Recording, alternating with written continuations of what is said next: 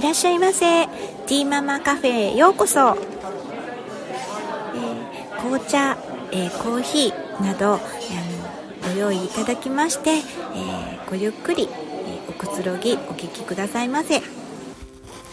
いティーママです、え今日はちょっとね途中になってしまいました、え発達障害の王くんとつないだは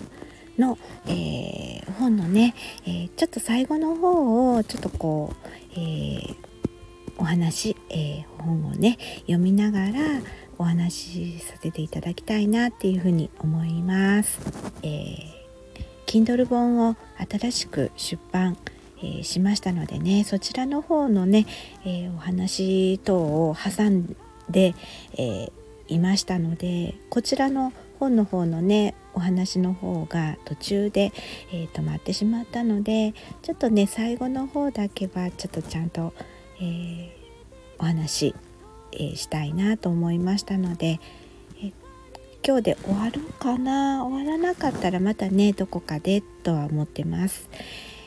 はい、えー、発達障害の、えー、子供を育てることは簡単なことではありませんでも発達障害の子や家族が生きにくいのは障害そのもの以上に周りの支援や理解が大きく影響しているように思います。えー、本当にねそのうん自分一人のまあどんなことでもそうですけれど自分一人だけでこう何かを成し遂げるっていうね一生懸命頑張ればそれもね可能かもしれませんけれどなかなかねあのそうですねちょっとこういうね、えー、障害を持っている、えー、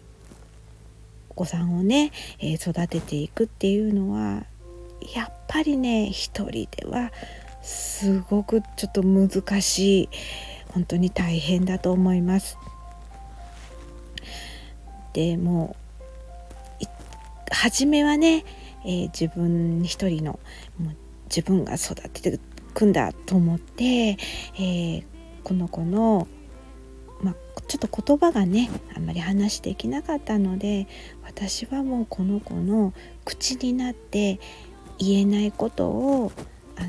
私が伝えるんだっていうふうに、え、思っていましたから、えー、そうですね。なのでもうもう私しかこの子を守っていく子はこ、うん、行く人はいないからもう自分しかないっていうぐらいのもうそれぐらいの、え気持ちだったんですけれどもやっぱりね自分一人の力ではもう限界がありますし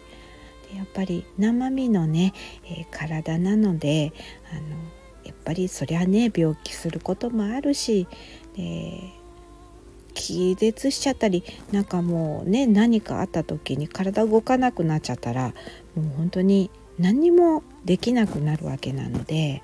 ですのでやっぱりそうですね。なんか本当にこう自分一人の力だけではある程度までが頑張ってみたんですけれどあ無理だなっていうことに、えー、若い頃ですけれども、えー、気がついてでそうなった時に、えー、私にもしものことがあった時に、えー、一人でも多くこの子を何て言うのかな支えてくれる、えー、守ってくれる人をたくさん増やしたいっていう、えー、思いがありました。はい、それで、えー、もう孤立、えしないっていうことがとても大事だなっていうことを感じました。介助者が、え孤立しないということがとても大事だと思います。介助者が疲弊してしまうと心に余裕が持てなくなり家庭内で衝突が生まれてしまいます。そうなると介助者はさらに孤立しますしそこに、えー、兄弟児がいれば辛い思いをするでしょう。そして障害の子にいい療育を受けさせることも難しくなっていきます。えですのであの本当にこう一人でも多くのこう協力者、うん、どういうことでもいいですねもう本当に、えー、放課後等デイサービス、えー、のもう方にね、えー、もう本当にこう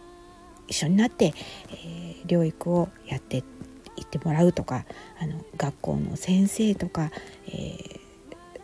ー、そうですね。福祉関係のその福祉課とか、えー、あと障害者支援センターみたいな、えー、そういったところとかあと児童相談所もそうですし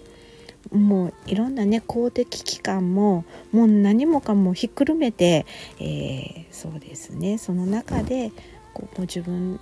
がここだったらっていうね。またはあのご近所さんでもいいですよね。本当に協力してくれる、えー、人がえー、いればね。あとはもう家族の中で、え、ご主人が本当に協力して、え、くれるならあのねもうそりゃもう願ったり叶ったりで、えそういうこともあるだろうしまた兄弟でねあの一緒になって、えやってくれるっていうねあのこともあるだろうしおじいちゃんおばあちゃんとかもうとにかくもう何て言うの本当にこうあのなんか猫の手でも借り借りるとかっていうねことがありますけれど本当にもうもうとにかく力になってくれる人をあの一人でも多く見つけていくっていうことが本当にね大切なんだなっていうふうに、えー、思ったことをねちょっとちょこっとだけ、えー、こちらの本に書きました。はいまたじゃあ次は、えー、まあ、水曜日のね、えどこかでまた、え撮りたいと思います。はいありがとうございます。はい、最後までお聴きいただきありがとうございます。